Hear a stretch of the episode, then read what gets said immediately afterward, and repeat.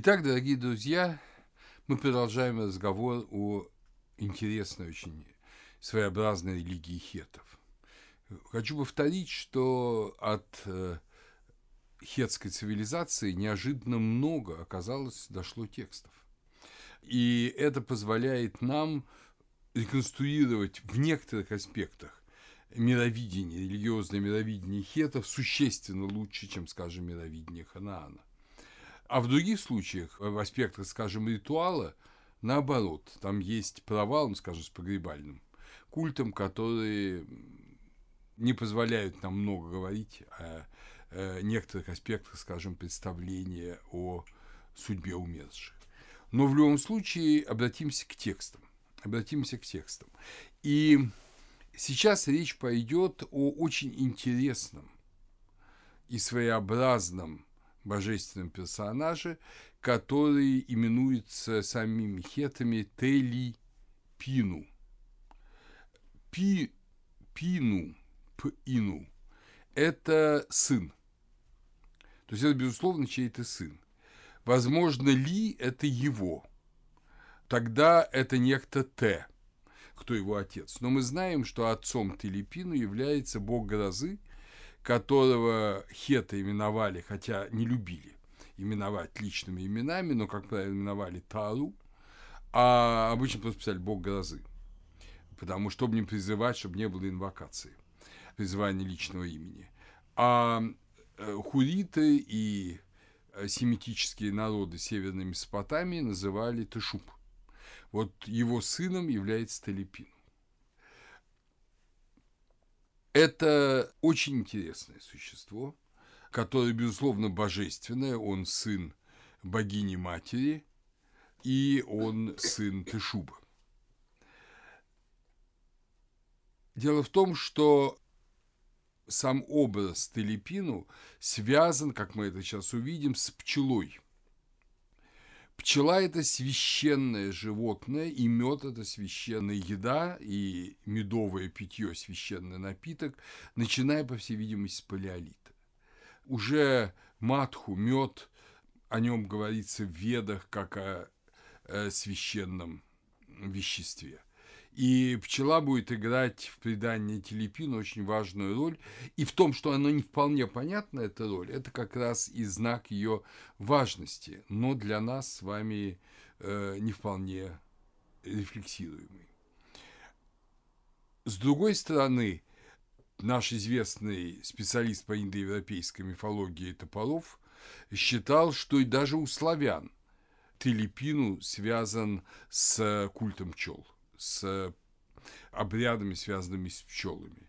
То есть э, Телепин дошел и до, если угодно, славянской русской пасеки.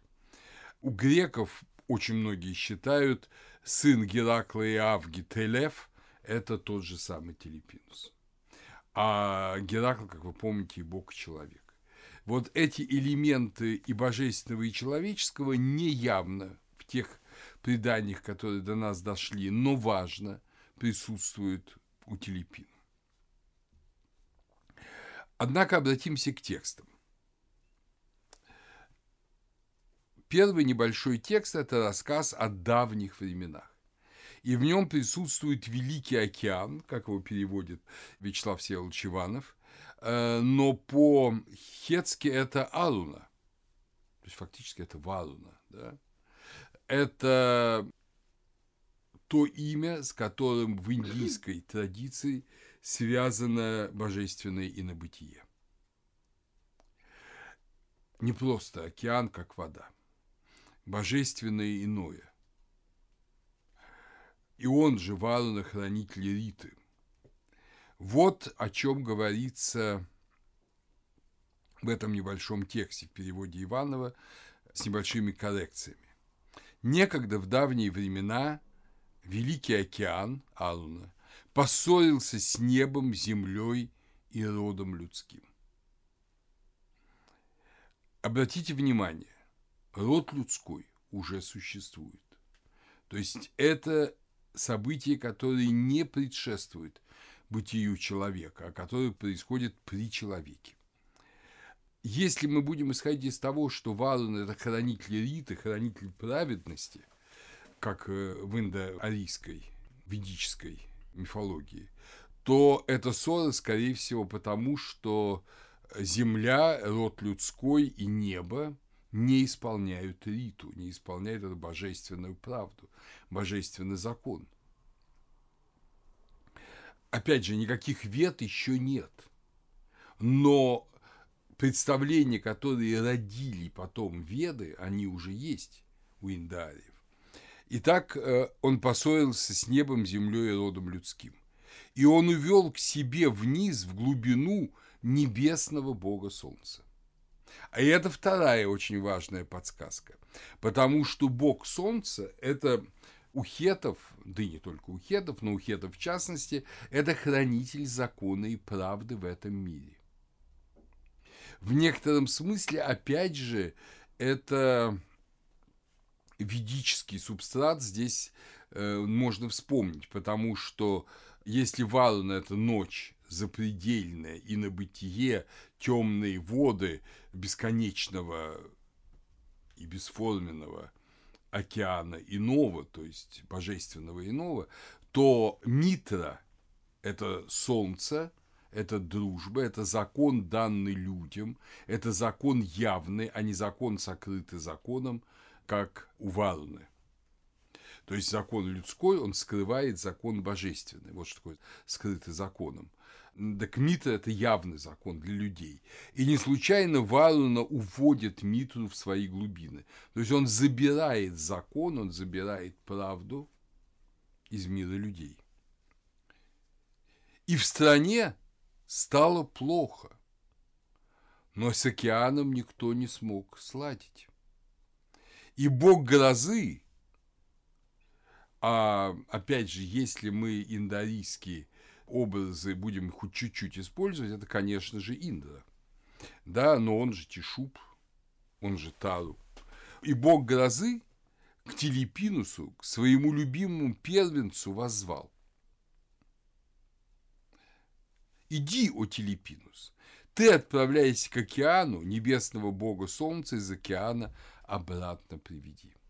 То есть вот этот образ того, что сын владыки неба, сын Тышуба Индры, он должен привести обратно закон, обратно правду, которая ушла из мира людей, ушла с неба и из земли. Телепинус пошел к океану, и океан его испугался. Ему он отдал свою дочь, и Бога Солнца он ему отдал.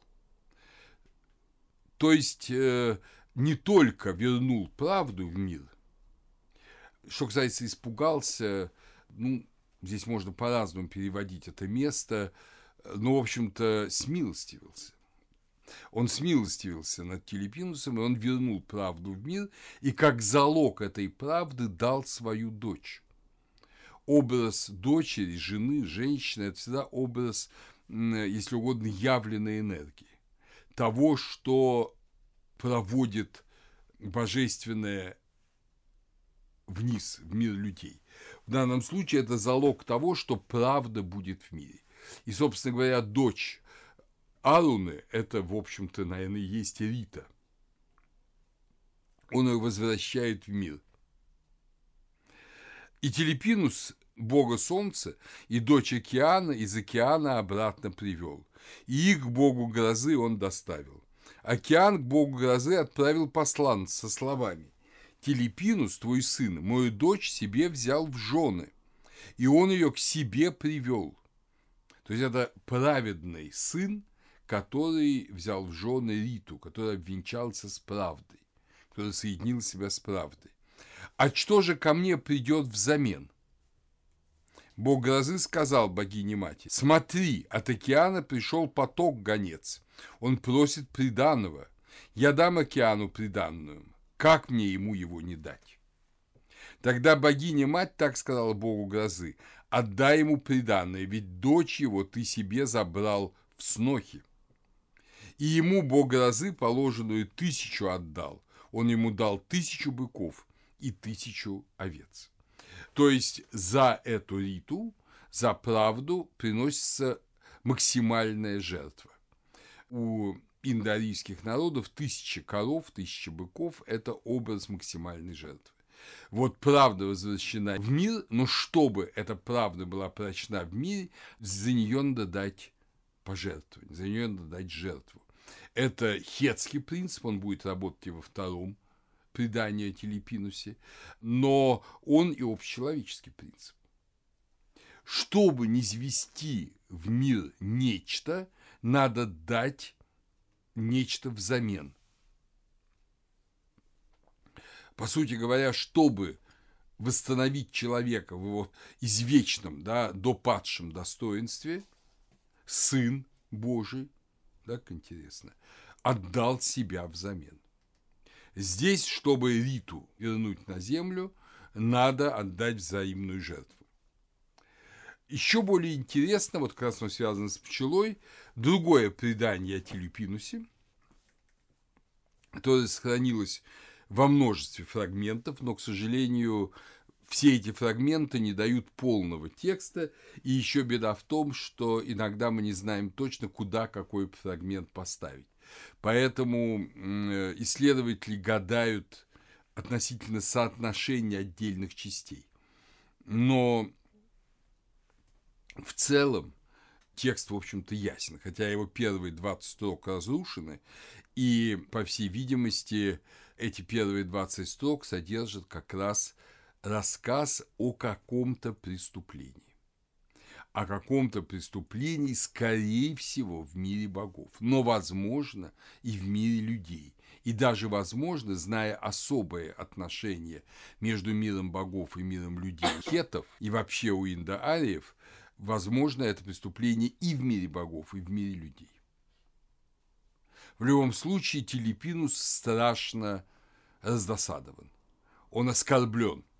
Э, повествование сохранилось с того момента, где говорит, что он правый сапог надел на левую ногу, и левый сапог он надел на правую ногу, повернулся и прочь он пошел. Он уходит из мира, опять уходит из мира, и э, он настолько разгневан, настолько возмущен каким-то неизвестным нам поступком, как всегда, ведь в религиоведении есть тайны. И мы до конца не знаем некоторых вещей, которые очень бы хотелось знать. Но я не исключаю, что уже, может быть, сейчас при раскопках Багаскея и нашли недостающий кусок или найдут его в ближайшее время. Так что будем внимательно смотреть. Но как бы там ни было, вот он э, очень разгневанный, очень интересная метафора. Знаете, так бывает, да? Помните у Ахматова, я на правую руку надел и перчатку с левой руки. Вот примерно то же самое. Вот в минуту глубокого душевного возмущения человек может спутать право и лево. И вот Телепинус его спутал. Такой интересный образ. Не эпический, скажем, но очень жизненный. И пошел он прочь. Окно заволокло облаком, дом окутало чадом, в очаге задыхаются поленья, на жертвенном столе, на престоле, да, задыхаются боги, в хлеву задыхаются быки, в законе бараны, овца ягненка своего не признала, корова теленка своего не признала.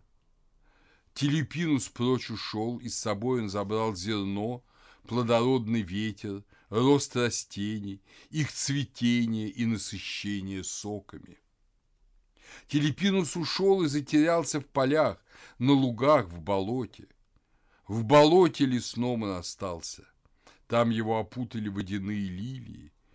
И ни полба, ни ячмень больше не цветут. Коровы, овцы и люди больше не дают потомства, а те, что беременны, не могут никак зародиться. Горные долины засохли, деревья засохли, и новые побеги не растут, пастбища засохли, источники воды пересохли. И в стране начался голод, так что и люди, и боги умирают с голоду. Великий бог солнца задал пир на небе и пригласил на него тысячу богов Хатти. Они ели, но не насыщались, они пили, но не могли утолить жажду. Вот уход Телепинуса что значит. Разумеется, наивны те ученые, которые говорят, что Телепинус – бог плодородия, бог э, там, скота и, или полей. Конечно же, нет. Это все какие-то наивные глупости. Телепинус – это в первую очередь хранитель правды. Вот он привел деву правды из океана и на бытия. Он ее сделал своей женой. Теперь он в этом подлунном мире хранитель правды, главный хранитель правды. И поэтому какая-то неправда произошла большая в мире, опять же, в мире богов или в мире людей, а они очень связаны у хетов. И все не родит, все засыхает, все гибнет. Голод пришел на землю. А Телепинус ушел э, куда-то, затерялся в полях, в другом там фрагменте, который использует Иванов, э, остался в лесном болоте, где его опутали водяные лилии. Кстати говоря, это тоже говорит, что это, скорее всего, не связано с э, Анатолией, что это намного более раннее предание, потому что в Анатолии лесных болот-то не так много. А вот как раз на его родине, это родине Индариев, это между Карпатами и Волгой, ну там полно лесных болот и водяных лилий и всего прочего. То есть он ушел из мира, но не оставил мир вовсе. Он перестал общаться с миром, с людьми и с богами. Характерно, что удар пришелся не только по людям, он пришелся по богам. Потому что боги живут человеческой жертвой. Боги живут тем, что дают им люди. По крайней мере, для людей это должно быть важно. Что там с богами помимо них, это не важно. И этих жертв нет. Что же происходит дальше? Тогда бог грозы вспомнил о своем сыне Телепинусе и сказал богам, ну, идет пир, да, пир, на котором все голодают и мучаются от жажды. Телепинуса здесь нет. Он рассердился и все блага взял с собой. В стране начался голод. Большие и малые боги начали искать Телепинуса и не нашли его. Бог Солнца послал быстрого Алла. «Иди, обыщи высокие горы, глубокие долы обыщи, голубые волны обыщи, Орел полетел, гору он обыскал, обыскал он потоки, но его, то есть Телепинуса, не нашел. И назад к богу солнца он принес весть. Я его не нашел, Телепинуса, могущественного бога. Опять же, орел, который смотрит сверху, орел, который знак власти, орел, который образ могущества, орел, который в Малайзии с древности был таким вот особым существом, который изображал, читал Хьюки, почиталось. Этот орел образ силы, да, не забудем, что э, в греческой мифологии это атрибут Зевса, так же, как и здесь э, у бога грозы, да, и, по сути говоря, Зевс – это ведь тоже бог грозы, ведь перуны – молнии его главное оружие, так как и в преданиях Вет, да, у Индры Ваджра. Э, так вот, орел ничего сделать не смог. Все могущество неба и земли бессильно, если нарушен закон, если нарушена правда. Бог грозы сказал богине матери, Ханнаханас, имя богини-матери, если мы правильно читаем хетский текст, и географически написано Нинту. Ну, те же взяты клинописные знаки, что и богиня-мать в Месопотамии, в Шумере, Нинту, да? И так он говорит богине-матери, что нам делать? Мы умрем с голоду. Богиня-мать отвечала богу грозы. Сделай что-нибудь сам, у бог грозы, пойди и сам поищи Телепинуса. Тогда бог грозы, то есть отец, отправился искать Телепинуса. В город Телепинуса в ворота пошел было он, но не смог их отворить. Правда затворилась. Он только сломал замок рукоятку своего молота. Тот самый молот, который производит гром, бог-громовик, да? Перун одновременно, славянский. Потом он вернулся во Свояси, бог грозы, и уселся на своем престоле. Бог грозы сказал матери богов, «Великие боги и малые боги искали его, но не обрели его. Не полетит ли эта пчела разыскать его? Крылья ее малы, сама она мала, должны ли признать они боги, что она более их? Опять же интересный сюжет. Вот она пчела. Конечно же, необычной маленькой пчелке идет речь, а идет о умолении речь, о кенозисе, любимая индоарийская тема. Вишну умолился до маленького карлика и явился демону Равани, который завоевал весь мир и освободил мир. То есть вот эта идея того, что малое побеждает великое. И бог грозы спрашивает, признают ли боги, что эта маленькая пчелка больше их, если она найдет Телепинуса. Мать богов сказала богу грозы, довольно, она отправится и найдет его. Богиня-мать послала маленькую пчелу. Иди, ищи бога Телепинуса. Когда его найдешь, ужаль его в руки и в ноги, чтобы поднять его с места. Возьми воску, намажь воском ему глаза и руки, очисти его и освети его, и приведи его ко мне. Вообще все, что связано с пчелой, воск, мед, считается чистым, священным чистым веществом. Таким образом, богиня-мать посылает пчелу, которая должна, э, ну, опять сделать Телепинуса частью божественного мира – он разорвал с ним, он ушел. Правда ушла из мира.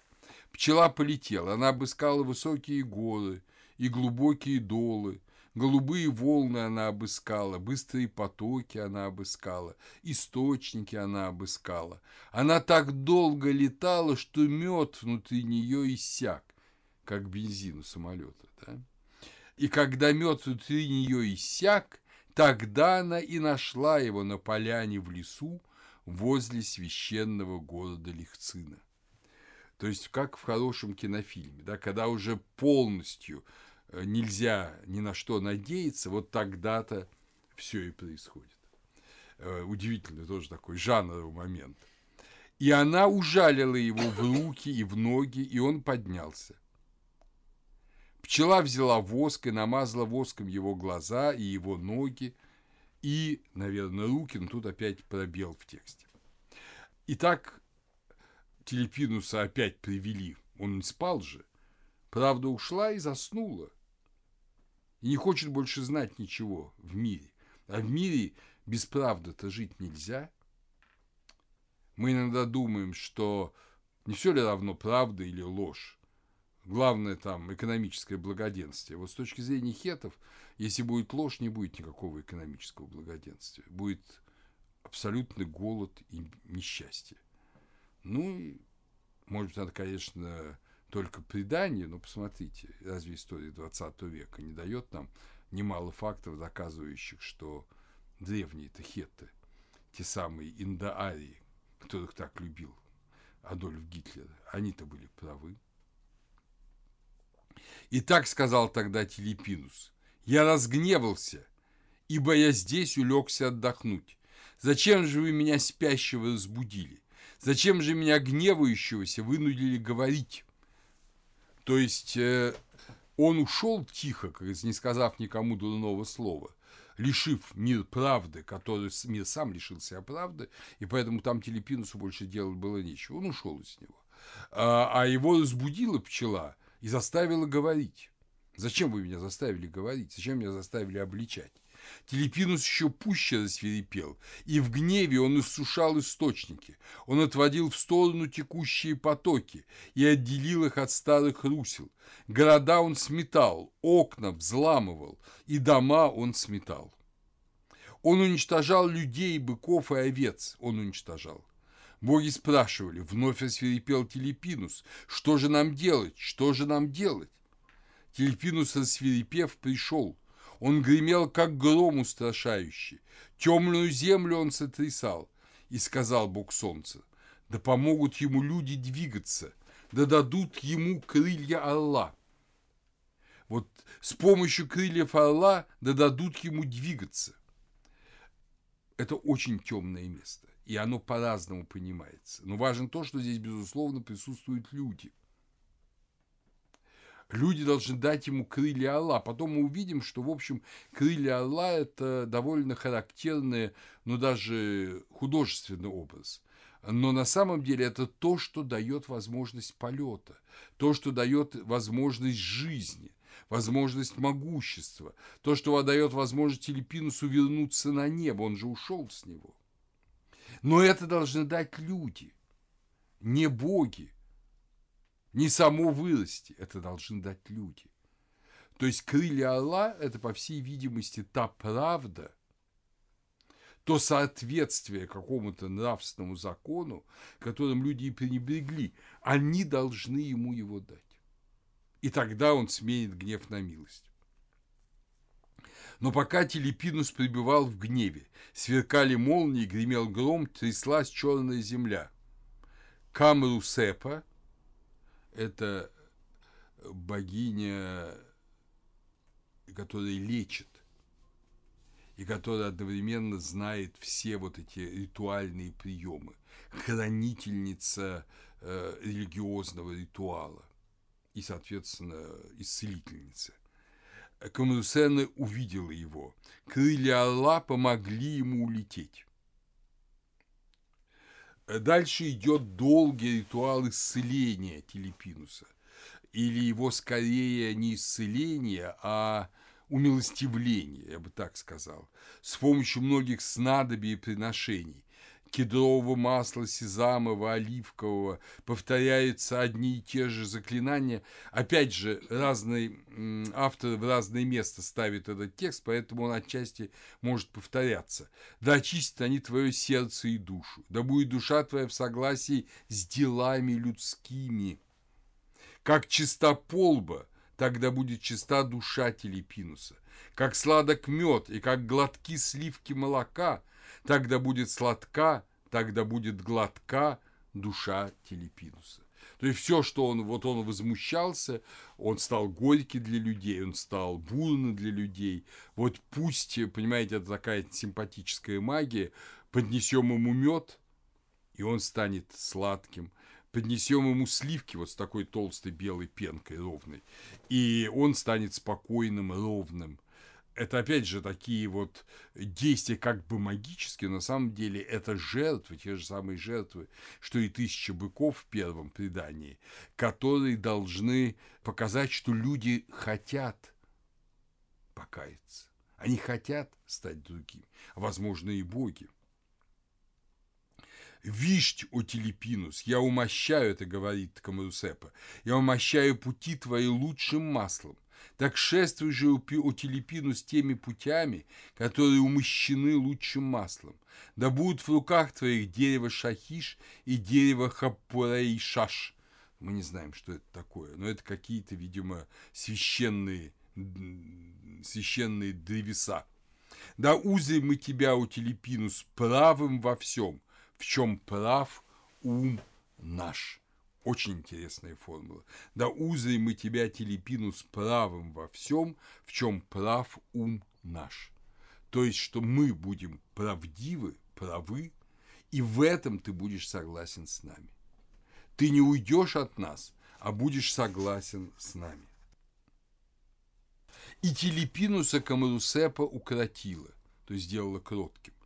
Гнев его она угасила, Сердитость его она угасила, зло она угасила, свирепость она угасила. Камарусепа к богам, есть даже употребляет слово, которое, конечно, лучше укоротило, но мы-то в основном укрощение зверей в цирке. Это слово деградировало, а на самом деле оно сделало вновь человека кротким. И Бога она сделала кротким. Кротким, значит, милостивым. Камарусепа к богам обращается вновь. «Придите, у боги, ты богиня, Хапанталли.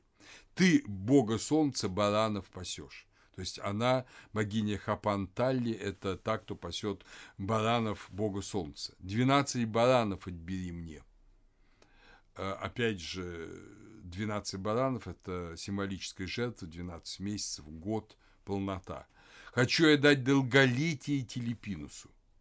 Я забираю тысячеглазую смерть. Вот такой интересный образ. Они вот все абсолютно ведические или праведические. Вот тот, кто много занимался ведами, я думаю, тот же Топоров, это чувствовал очень сильно. Или его жена Татьяна Яковлевна Елизаренкова. То есть долголетие Телепинуса. Ну какое долголетие? Боги же не умирают. Но у хетов, как мы увидим, боги могут умирать для людей. Не в том смысле, что они себя приносят в жертву людям, а в том смысле, что они как бы уходят из мира людей. Вот они как бы умерли. Помните, как Ницше сказал, Бог умер. Вот он умер для Ницше. Вот так же боги могут умирать для людей. Они, конечно, живы в абсолютном мире. Боги бессмертны, но для людей они умерли. Это интересный хетский образ. Э, ничего подобного нет в Месопотамии, в Ханаане даже в Египте. Там люди могут быть истреблены ради богов, но не наоборот – Дальше я забираю тысячеглазую смерть. Почему тысячеглазая смерть? Потому что она видит каждого, из, у каждого человека забирает жизнь. Помните тысячеглазый Аргус? И образ тысячеглазости, как э, Варун тоже именуют тысячеглазым. Тот, кто видит все преступления людские. Так что я забираю тысячеглазую смерть. Больше за преступления люди страдать не будут. Я разбрасываю избранных Камрусепой баранов. Какой-то обряд, но, видимо, речь идет не о баранах, а о жертвенном мясе баранов, или, как предполагает э, Вячеслав Всеволодович Иванов, жертвенном жире, он видит там слово «жир», но как бы там ни было, совершается какое-то жертвоприношение. Над Телепинусом я развешиваю их тут и там. Я взяла у Телепинуса из его тела зло. Не зло самого Телепинуса – а зло на людей. Зло на то, что сотворили люди. Я взяла свирепость его, я взяла гнев его, я взяла его сердитость, я взяла его ярость. Иванов использует слово «вина» еще. Вина в смысле проступок Телепинуса. Но этого слова нету на самом деле. Вот это не совсем адекватный перевод. Речь идет не о вине Телепинуса, а о зле Телепинуса, ярость Телепинуса на грехи людские. Я продолжаю чтение. Когда яростен был Телепинус, его сердце, душа его пылали, как горящие поленья. И подобно тому, как дрова сгорают дотла, пусть также сгорит гнев Телепинуса, сердитость, злоба, свирепость. Видите, опять же, симпатическая магия. Как маленькие зерна в поле не несут, а оставляют прок на семена, и хлеба из них не пекут, а складывают их в амбаре и запечатывают печатью, пусть столь же малы станут гнев Телепинуса, его сердитость, злоба и свирепость. Это не совсем тоже я, то есть это какой-то, безусловно, образ сельскохозяйственный. Э, вот эти зерна используются как слово «полба». Эм, почему полбу не несут на поле, оставляют впрок в амбарах, нам не совсем понятно. Но, тем не менее, речь о том, что пусть этот гнев станет как самое маленькое зернышко. Как потом в Евангелии будет самым маленьким зерно горчичное, вот здесь какое-то тоже самое маленькое зернышко. И подобно тому, как этот огонь разгорается, так пусть сгорят гнев, сердитость и свирепость. Прочь гнев Телепинуса, прочь сердитость, прочь злость, прочь свирепость. Подобно тому, как вода по водосточному желобу обратно вверх не течет, так пусть гнев Телепинуса, его сердитость, злость и свирепость назад не приходят. Опять же, все заклинания идут. Под боярышником дерево хатал кишнаш – его переводят как боярышник Иванов. Если это действительно боярышник, то это очень интересно. Дело в том, что практически все шаманисты Евразии уверены, что именно боярышника очень боятся духи. и всячески его избегают. И чтобы спрятаться от духов, лучше всего спрятаться в кусты боярышника. Так что боярышник, как дерево, которое э, вот, положительно имеет потенциал, это очень интересно. Но, опять же, так ли это, не знаю. Под боярышником боги собрались на совет. Под боярышником этим долголетие. Там боги все уселись. И Стустаес, и добрые женщины, богини-защитницы, и богиня-мать, и бог зерна, и бог созревания, Миятанзипас, и Телепинус, и бог-защитник Инарос, и богиня Хапантали, и владыка полей. И всем богам долголетие я обеспечу обрядом. Телепинуса я очищаю обрядом. Так вот совершается этот обряд, это ритуальное действие, которое возвращает Телепинуса в мир богов и в мир людей. Я взяла у Телепинуса из его тела злобу, я взяла гнев его, я взяла сердитость его, я взяла свирепость, я взяла злой язык, я взяла злой глаз. Когда быка тянут, это вот образ, который использует Иванов, я не нашел его в тех фрагментах, которые были мне доступны. Возможно, он пользовался другими фрагментами. Это интересно, но я решил все-таки это привести. Когда быка тянут за шерсть, которой порос его лоб между рогами, бык волей-неволей уходит прочь. Так сейчас волшебный образ, сделанный из шерсти, тянут в сторону, говоря Прочь уходи, гнев Телепинуса, сердитость вина, свирепость его.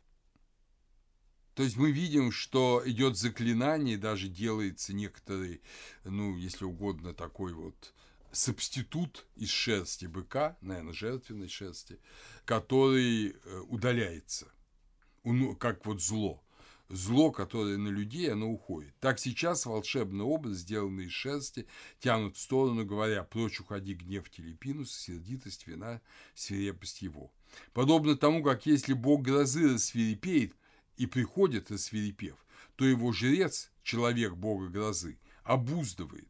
А если блюдо вносят, то с него еду по чашам раскладывают и тем его опустошают.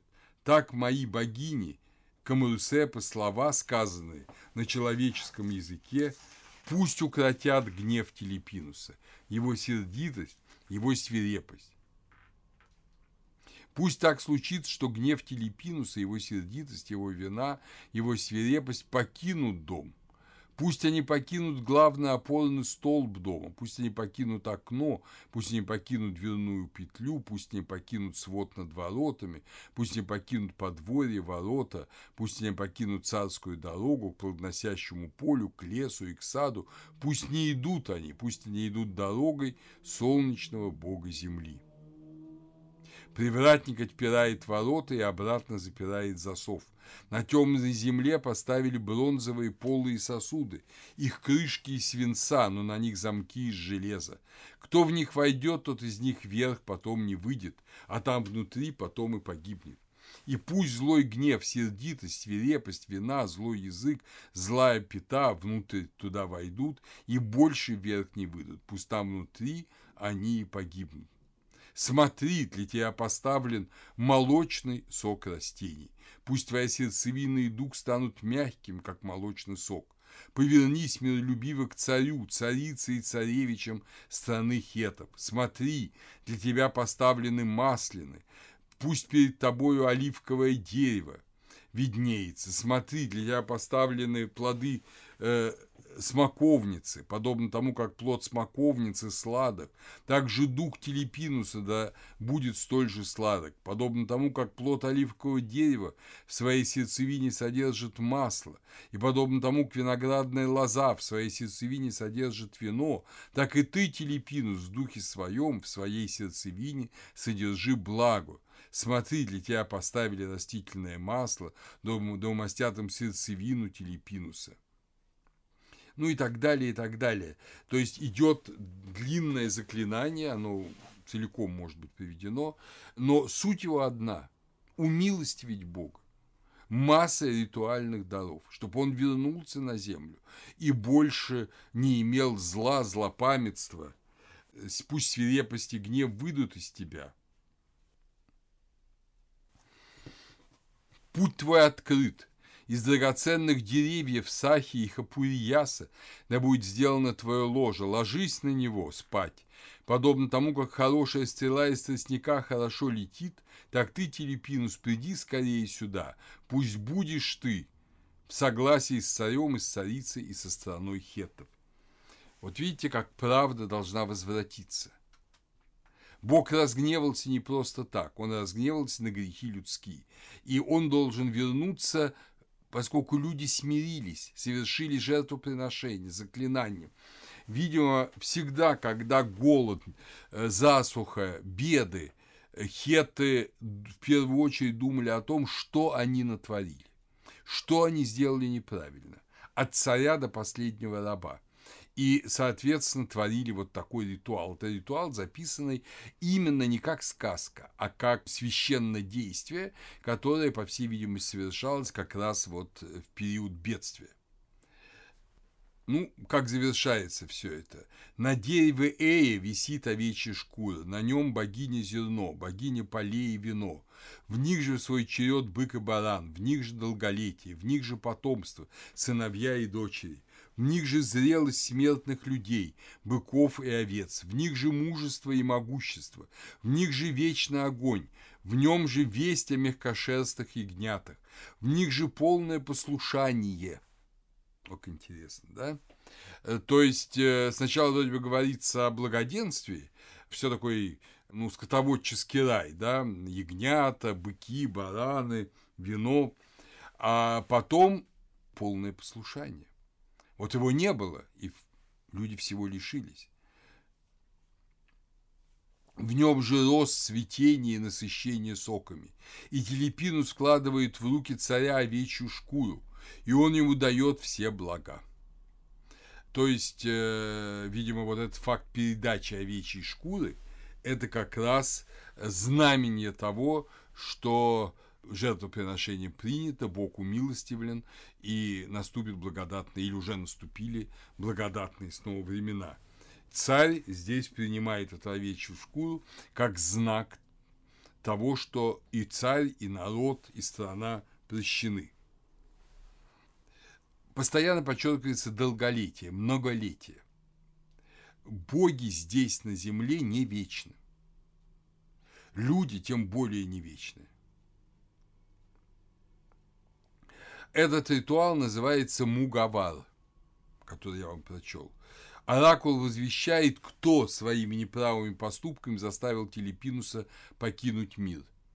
И, соответственно, этот человек должен принести покаяние. Очень часто это сам царь, потому что он ответственен за дела мира.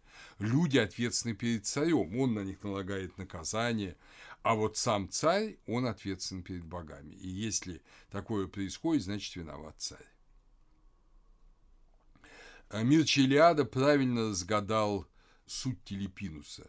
В своей истории религиозных идей он пишет, это не бог растительности, это непостижимая тайна разрушения творения его творцом. Но только я бы не согласился со словом «непостижимая». Она постижима.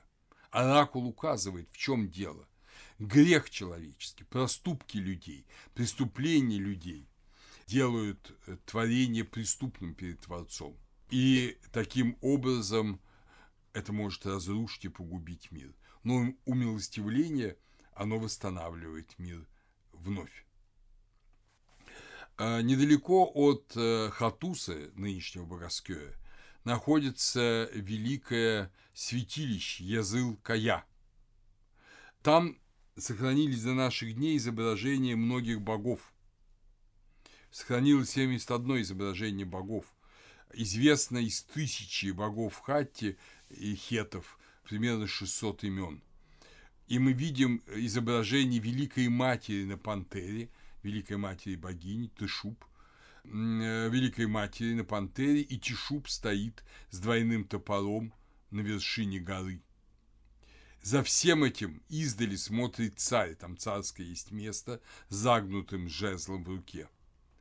То есть э, это место, где совершались священнодействия.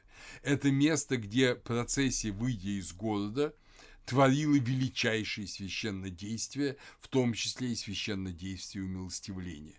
Но нам очень важно, что идея умилостивления за грехи была прописанной, важной и ну, как бы зафиксированной ритуальной практикой.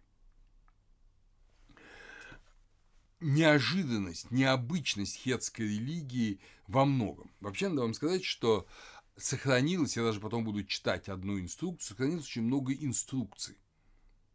Хетты, в отличие от других индариев, которые вообще не любили писать, они очень любили писать. Вот научившись писать, они писали много. И как хорошие бюрократы писали инструкции. Инструкции и для храмовой прислуги, инструкции для дворцовой прислуги, э, инструкции, вот я буду читать, если мы успеем, сегодня или в следующий раз инструкцию там начальника пограничной стражи, они все очень имеют много религиозных моментов в себе и нравственных. Но э, в инструкции для храмовой прислуги есть удивительные слова. Она в основном, конечно, о ритуале, о том, как надо совершать те или иные ритуалы, но объясняя, почему надо совершать эти ритуалы, вдруг неожиданно инструкция отвлекается и говорит следующее. Разве ум человеческий и божественный вовсе не схожи? Нет. В отношении того, о чем говорим мы, то есть о правде, о священнодействии, их сознание абсолютно сходно. То есть ум человеческий ум божественный сходны. То, что Бога понять нельзя, неправильно. Бога можно и нужно понимать. И тогда человек не будет совершать преступлений или, совершив преступление, будет за них каяться. И дальше, после этого высказывания, идут образы слуги и господина, раба и господина, что вроде бы между рабом и господином огромная бездна, пропасть да, и социальных прав, и имущественных возможностей, но ведь они понимают отлично друг друга. Их мысли-то одни и те же, и поэтому то, что приказывает господин, то выполняет раб, а если раб не исполняет того, что говорит господин, он преступник. Как я уже говорил, особое место в религии хетов, э, вообще во всем мироустроении хетов занимает царь царь весь пронизан символикой солнца. Как мы помним, солнце – это то, бог солнца – это то, что ушло, ушло в океан Аруны, когда люди совершили преступление. Вот на самом деле царь – это тот, кто на земле смотрит за тем, чтобы не были совершены преступления. Самая главная функция царя – это творение правды и надзирание за правдой. Тот, кто нарушает правду, он не царь. Он не выполняет своей главной функции. Главная функция царя – это именно надзирание за правдой. Поэтому царя осеняет крылатый солнечный диск, как и у египтян. И не совсем верно думать, хотя, может, иконографически используют египетскую форму, но на самом деле это абсолютно хетский образ. Бог солнца – всевидящий глаз правды и орлиные крылья, которые его держат над землей и позволяют все видеть. Это телепинуса орел не смог найти, когда он ушел, а любую неправду на земле царь должен сыскать, выведать. А солнечный диск с орлиными крыльями – это образ того, что царь знает все, что происходит в земле, знает всю ее неправду ну и правду тоже, естественно. Царя обнимает Тышуб, бог грозы. Таким образом, царь – это солнце. Для египтян Тышуба именовали Сетом, Сутехом. Э, он бог иноземных стран. И, возможно, вот в смысле борьбы поколений богов он таким и мог казаться. Но для самих хетов это тот, кто помогает царю осуществлять правду. Хотя, как мы помним, вот в этом древнем предании солнце правды ушло от бога грозы, и Телепинус бежал от бога грозы. Так что Тышуб, бог грозы, может совершать неправду. Может. Он не есть хранитель абсолютной правды. Он должен быть ее хранителем. И в этом тоже исключительная человеческая особенность хетской религии. В ней боги, кроме запредельного Аруны и, возможно, Телепинуса, который женат на дочке Аруны, они, как и люди, могут оступаться. Но цена этого проступка совершенно очевидна, она ужасна. Если в Месопотамии, как вы помните, Энлиль разгневался на людей, что они шумели и мешали жить спокойно, то здесь Телепинус разгневался на людей и богов за то, что они нарушили правду. И мы много раз видели в оговорках текста об этом идет речь. Интересно, что царица, как и Хебат, вы же помните, что, в общем, спасает мир, посылает пчелу, э, мать богов, царица. Мы это увидим еще много раз. Место женщины, место царицы очень велико. Мы увидим, что одна из важнейших жреческих функций – это мать Бога. Если в Египте была жреческая функция отец Бога, такие были жрецы, связанные с упокойным ритуалом, то здесь мать Бога место женщины совершенно другое, оно абсолютно значимо, оно очень важно. И поэтому документы, сколь мы можем судить, что многие международные документы э, супруга царя подписывает вместе с царем. Ну, а если на самом деле не подписывает, а привешивает свою печать, потому что в древности документы не подписывали, а ставили печать. Или сейчас на следующей лекции мы это заметим. Надо заметить, что магия, призыв духов, считалась страшным преступлением. За черную магию полагалась смерть. Вообще, если мы посмотрим законы хетов, они есть, они сохранились, они опубликованы, то смертная казнь почти не употребляется. Но за черную магию полагалась смерть. То есть это вхождение вот в эти бездны инфернального, в бездны зла – от которого как раз человек должен быть как можно дальше. Ну, как вы помните, черные магии и в Пятикнижии, и в Таре тоже за нее полагается безусловная смерть. С другой стороны, царственность – это дар богов. В священнодействии на возведение нового дворца, есть такой текст, царь говорит, обращаясь к своему престолу, как мы это понимаем, к трону. Пойдем, пойдем вместе. Остановись перед горами. Не должен ты быть мне соперником, не должен быть неприятелем. Прибудь равным мне и другом моим. Пойдем, пойдем на гору. Я царь, дам тебе блюдо. Там даже сказано стеклянное блюдо. Да едим мы из блюда, да будешь ты править горой.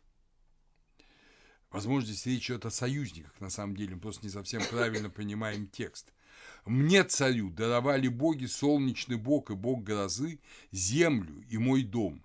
Я, царь, должен править моей землей и домом моим». Здесь очень важны эти слова, что «мне боги даровали землю и мой дом». То есть царь э, милостью богов становится. Ты не должен входить в мой дом, а я не буду входить в твой дом даровали мне царю боги долголетие, и годам моим не будет конца. Это тоже интересный образ, мы его сейчас поймем.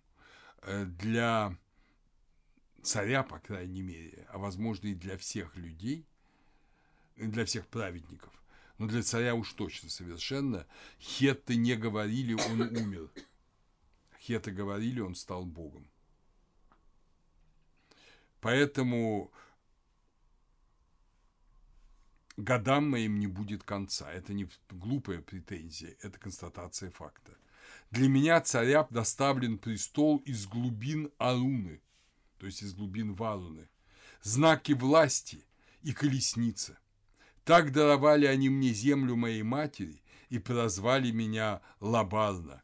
Это э, звание царя, даже как там нарицательное имя царя, да, есть э, в Шару, да, в Месопотамии, также Лабарна у хетов.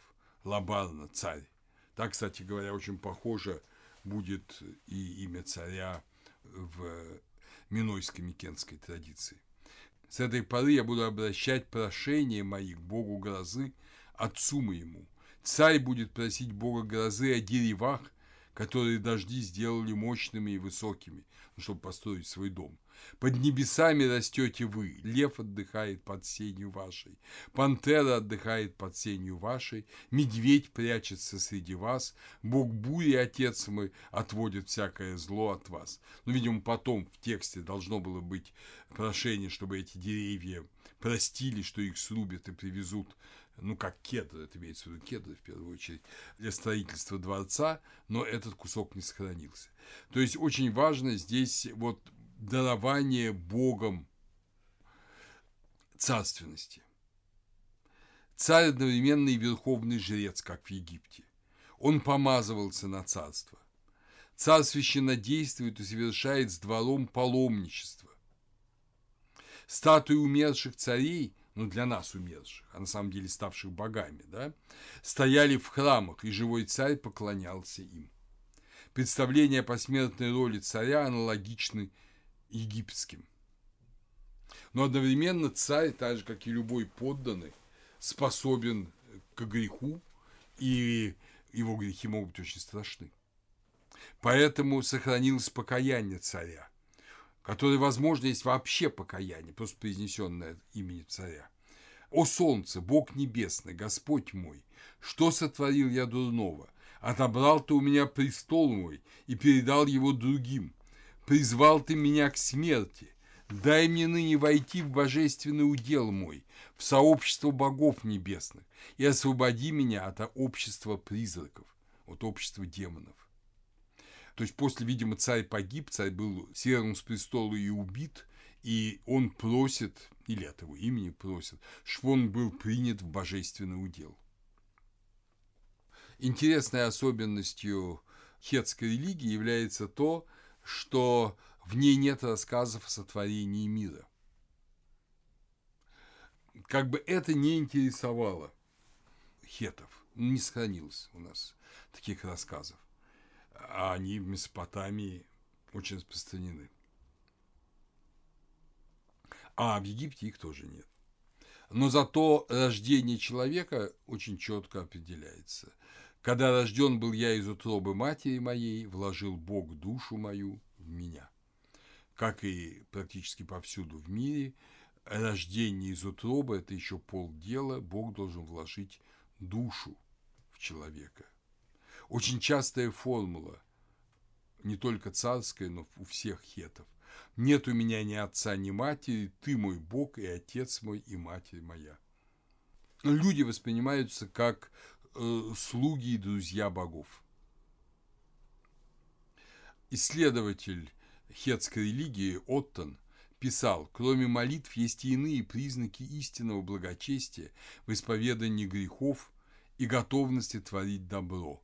Бог у хетов – это нравственное существо, хранящее порядок и справедливость. Это очень важно. После Ханаана это удивительно, это совершенно другое. Поэтому частая формула, э, которая пишется в хетских текстах, да не погибнет доброе вместе со злым. О боги, если злым будет селение, дом или человек, пусть только они погибнут.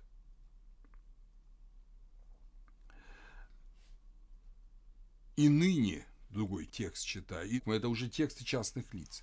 «И ныне Бог мой, да откроет мне всецело сокровенную волю свою, да обнажит предо мною все грехи мои, и я признаю их.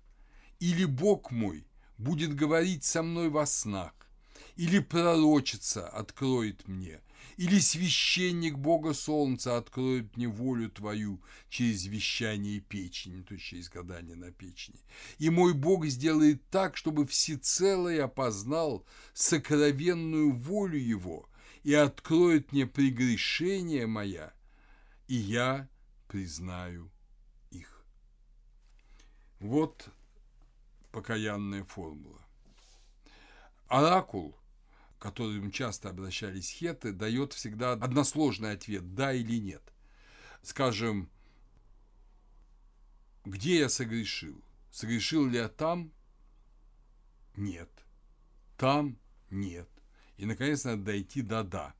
То есть он не объясняет никогда, оракул не объясняет у хетов. Поэтому требуется целая часто цепочка вопросов, чтобы понять, где согрешил человек. В случае, если оказывается, что его грех – несовершение какого-то ритуала, виновный обязует совершить его в большем объеме. То есть, грубо говоря, если ты не сделал 12 поклонов, сделай 40. Грех очень распространенное понятие. Дело, приведшее к дурному результату, это ваш тай, ваш тул. Это одна из форм греха. То есть, если ты совершил некое дело, которое привело к чему-то плохому. Очень страшен шалла кардатар, умышленно тяжкий грех против Бога. За грех надо совершать то, что называли у хетов шар-нигзель – возмещение убытков по суду или ритуалу. Если ты совершил преступление против людей, ты должен по суду компенсировать свои, ну, те неприятности, которые доставил людям. Если ты совершил преступление ритуала, ты должен возместить их новыми ритуалами. Машкан – компенсация Богу за упущение. Интересно, что в гражданском праве это взятка или дар, который отнюдь не всегда, а скорее чаще понимается негативно. Не надо судить, следуя Машкану. Но для Бога это хорошо. То есть ты должен умилостивлять Бога, давая ему подарки. Это компенсация Богу за те упущения, которые ты совершил. Понятно, хеты не глупее нас и понимали, что Богу эти подарки, эти овцы, эти э, бурдюки вина не нужны. Но это нужно тебе. Ты жертвуешь собой, не своими первенцами, как в Ханаане, а ты жертвуешь теми или иными предметами, тем или иными ценностями, конечно, счете собой, как своим трудом, чтобы умилостивить Бога.